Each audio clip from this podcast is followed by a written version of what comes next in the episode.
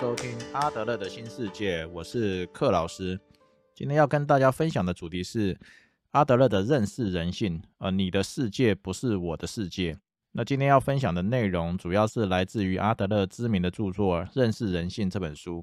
呃，里面有提到有关于外在世界的印象这个章节。呃，也就是我们的世界观到底是如何形成的相关内容。呃，我们常说要有同理心，才能够了解他人的行为，哦，才能够与他人融洽的相处、沟通、合作，或者是生活在一起。但是呢，我们常常不能够理解我们的父母、子女，也不能够理解我们的同事、同学或主管、师长，那更不能理解我们的另外一半。那为什么同理这么的困难呢？那大多数的情况是我们不能理解他们的世界观。所以，我们无法用他们的世界观去思考事情。那么，通常同理指的是了解一个人的世界观后，用他的世界观去思考他所接触到的人事物。那为什么他们会有这样的一个反应或这样的行为？那不能够同理呢？通常是因为用自己的世界观呃去思考其他人所接触到的这个人事物之后，为什么会有这样的行为或反应？因为每个人的世界观截然不同。哦，因此，如果用自己的世界观去思考别人的事情，自然就非常的难以理解。哦，因此，了解一个人的世界观是我们同理其他人非常重要的一个基础。哦，然而，形成世界观的种种因素中，其中有一个重要的因素，就是一个人的心理目标。那这个心理目标，大多数的时候是埋藏在内心的深处，而影响着我们如何形成世界观，而同时也影响着我们的行为。所以呢，一个人的外显行为受到他个人的世界观所影响，而他个人的世界观又受到这个人的心理目标而所影响。如果我们问一个人他的心理目标是什么，通常他自己也回答不出来。哦，以下来说明一个过动的五岁男孩的案例。哦，他的心理目标是什么呢？那为什么会产生出这样的心理目标？哦，以及表现出来的行为又是什么呢？哦，这个案例是出自于阿德勒的著作《阿德勒心理学讲义》这本书。哦，这是一个五岁男孩的故事。那么，我们姑且称这个五岁男孩为凯撒。凯撒的母亲带他去找心理医生咨询。哦，他抱怨这个儿子是过动儿，哦，老是不安于世，让人非常的头痛。他母亲表示再也受不了自己家的这个儿子。那如果医生觉得住院有效的话，那他很乐意让儿子离家接受治疗。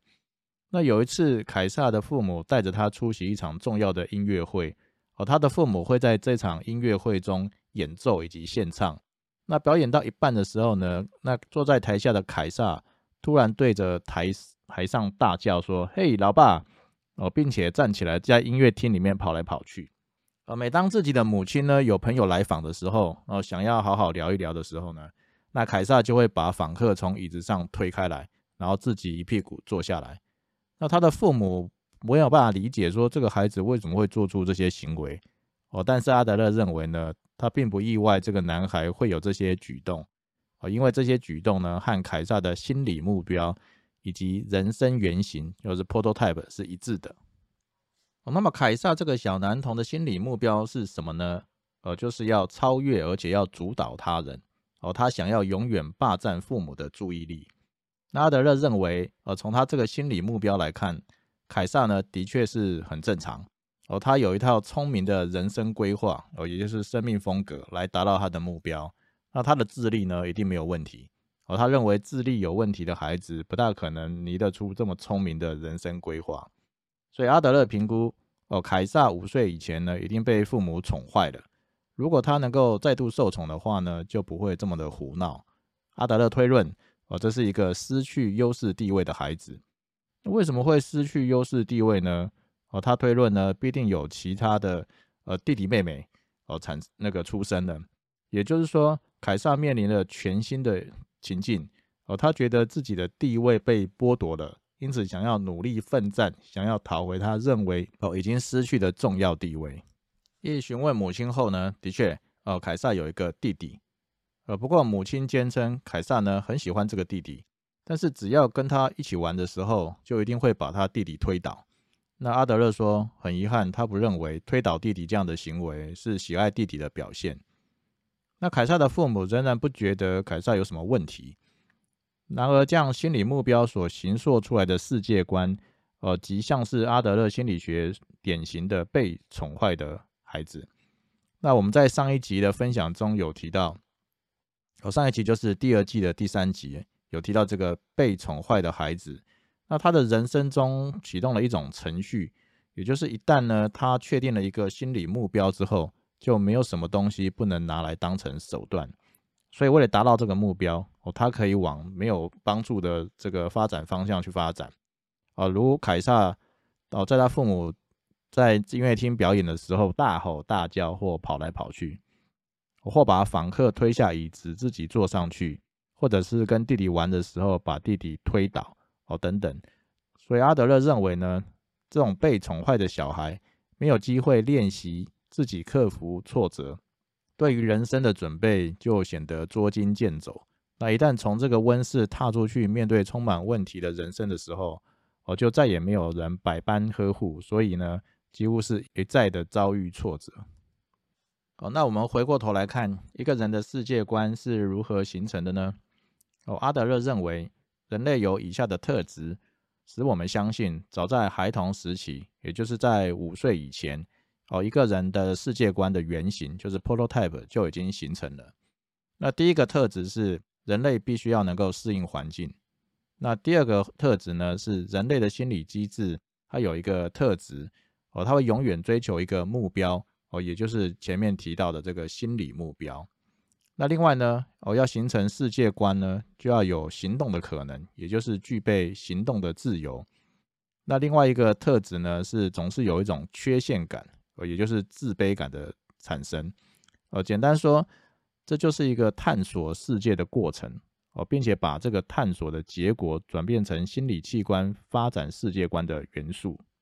哦，上述的这个世界观的发展过程，也就是探索世界的这个过程呢，呃，让我们想到任天堂的一个呃知名的游戏叫《萨尔达传说：旷野之息》。那游戏一开始的时候，主角林克沉睡了一百年，哦，在一个新的世界中苏醒。那扮演林克的这个玩家，就像是刚出生的婴儿一样，要开始逐步探索这个新的世界。那林克哦，也就是玩家，要在新的世界中生存，那么就必须要了解环境、适应环境，也就是阿德勒所说的第一个特质。那想要了解并且适应环境的话，就必须要有一些目标。比方说走看看呐，或者是跑看看呐，攀爬看看呐，哦，看看这个世界中的各式各样的景色以及物品等等。呃，比方说看到会发光的物体，哦，这个物体就是游戏中的这个西卡之石，我就想要去摸摸看，把它拿起来看一看。好，看到了一个箱子，就想要去把它打开来看一看。简单的说，必须要有这个行动的可能，才有办法去探索。那么，当玩家打开洞穴的门的时候，会感觉到外面的光线透进来。那走出这个洞穴，并且站在悬崖边俯瞰这个海拉鲁大陆的时候，那就会感觉到一个呃婴儿来到这个世界。哦，张开眼睛的时候，哦，大概就是这种感觉。哦，然而要在这个新的世界中能够生存，哦，马上就会认知到自己的不足。哦，在游戏中。刚开始的时候不知道这个蘑菇啊、苹果能做什么用，那捡到树枝也不大确定可不可以打得死怪这样子。那旁边的萤火又能做什么用呢？哦，等等。那这些呢，就是刚刚呃前面所提到的这个缺陷感，哦，也就是自卑感。那为了满足这些缺陷感或自卑感，那我们就必须要学习发展自己的能力，让我们有这个行动的这个动力。那阿德勒举了这个例子。那第一次站起来走路的孩子哦，在这个片刻踏入一个全新的世界哦，他隐约感觉到有敌意的气氛，但是呢，他靠着自己的力量站了起来。那这股力量让他对未来更有希望。那在最初的尝试里面，特别是学步的时候哦，可能遭遇到不同程度的困难哦，或者是很顺遂。那这些印象对成年来成年人来说，可能是稀松平常。但是呢，却对孩童的内心造成极大的影响哦，尤其影响到他后来世界观的形成。那比方说，受挫的孩子，那么他心里面的模范往往会包含着矫健的元素行动受挫是指说，比如说他学走路的时候受挫，那他可能会想着怎么样子能够行动自由。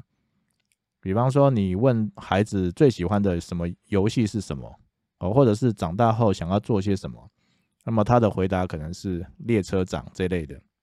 那这类的职业呢，或者说长大后想要做什么，就反映出他内心的渴望。那么他想要摆脱一切行动不自由所造成的挫折，哦，能够到一个他不会挫折、他不会有挫折感的地方去。那我们在探索世界的过程中，犹如瞎子摸象。哦，这个世界很大，那宇宙存在的时间也非常的久。那每个人能活动的空间，能够接触到的人事物，哦，以及生而为人存在的这个时间都非常的有限。那所以每个人探索这个世界，而这个世界给予这个人的回馈都不一样。所以呢？我们所谓的世界，在每个人的心理器官中，其实长得都不太一样哦，而且随时都在变动。那么，我们来看一下这个世界观形成还有哪些因素会会有影响呢？呃，主要就是一个人的感官器官哦，也就是我们接受外界刺激的这些器官，呃，就是眼睛、耳朵、鼻子、舌头、皮肤哦，或我们的动作等等。那一个人主要是靠这个感官器官来帮助我们跟外界建立关系啊，并且形成他的世界观啊。其中最重要的就是眼睛。那视觉的世界观呢，是一个人对世界种种经验的最主要的基础。但是人的视觉不能够看照相机相比，呃，我们不会对眼睛所看到的一切都有知觉。比方说，看到相同景象的两个人哦，你问他们两个看到了什么？可能也会有不同的回答。那除了眼睛之外呢？另外就是耳朵、鼻子、舌头哦、皮肤等器官。那对有些人来说，可能听觉才是主角哦，并且为他们创造出和听觉世界有关的这些心理能力。那对于有些孩子来说，可能受到运动器官的影响比较大，所以呢，他的肢体比较灵活。那他们很在意需要肌肉运动来实现的这些工作。那么，对于嗅觉跟味觉能力比较敏感的人，哦，特别是嗅觉天有天赋的人，那阿德勒认为呢，在我们的文化中，可能相对会比较弱势。那我们必须要知道，一个人在面对生活的时候，最直接使用的是哪一种器官，哦，也就是也就是惯用的器官，哦，我们才能够真正理解他，哦，因为不是每个人都相同的。那有些人是以视觉为主，有些人可能是以听觉为主。因为呢，呃，他们主要用这类的器官去建立他的世界观，所以呢，这些关系对个人来说会产生不同的意义，哦，进而去影响一个人世界观的形成以及后续的发展。哦，那以下我们举一个对于洞觉非常有感觉的这个男子，呃，为例。哦，这个案例主要是来自于阿德阿德勒的著作《阿德勒心理学讲义》。哦，这是一个五十岁的男子，哦，我们姑且称之为 Jack。呃，他每次谈起他陪着其他人过马路的时候，都会有一种强烈的恐惧感。那么他很怕两个人都会被车撞，哦，但是他独自行走的时候就不会有这种感觉。哦，事实上，他一个人穿越马路的时候相相当的镇定。呃，唯有跟其他人同行的时候呢，他才会想保护对方。所谓保护对方，就是他会抓着他的那个同伴的手背，哦，拉着对方左左闪右躲，哦，但是同时也会惹得对方不高兴这样子。哦，他回忆早期记忆的时候呢，他说他三岁的时候，哦，曾经罹患过这个扣楼症，哦，身体不太灵活。那他曾经有两次过马路被车撞的经验。哦，那这个扣楼症呢，就是。走路的时候会摇摆，像像鸭子，然后生生长的迟缓，那而且也呃身材矮小，上楼梯的时候有困难，还有可能是持续的骨头痛、肌肉无力啊，或者是呃稍微碰一下就骨折等等这些症状。那如今这个男子已经成年了，对他来说最重要的是证明自己已经克服了这项弱点，也就是说。他想证明，哦，自己是唯一能安全过马路的人。他总是在等待机会，哦，一有同伴要一起过马路的时候，就迫不及待想要表现。当然，大部分的人都会把都不会把安全过马路当成是值得骄傲哦，或者需要跟人家一较高下的事情。但有颇多人都像这位个案一样，哦，身上有股想要行动、急于展现自己能力、行动的渴望。哦，这样的渴望呢，十分的强烈。哦，那么对于一个人的世界观形成的影响，最重要的就是他的心理目标。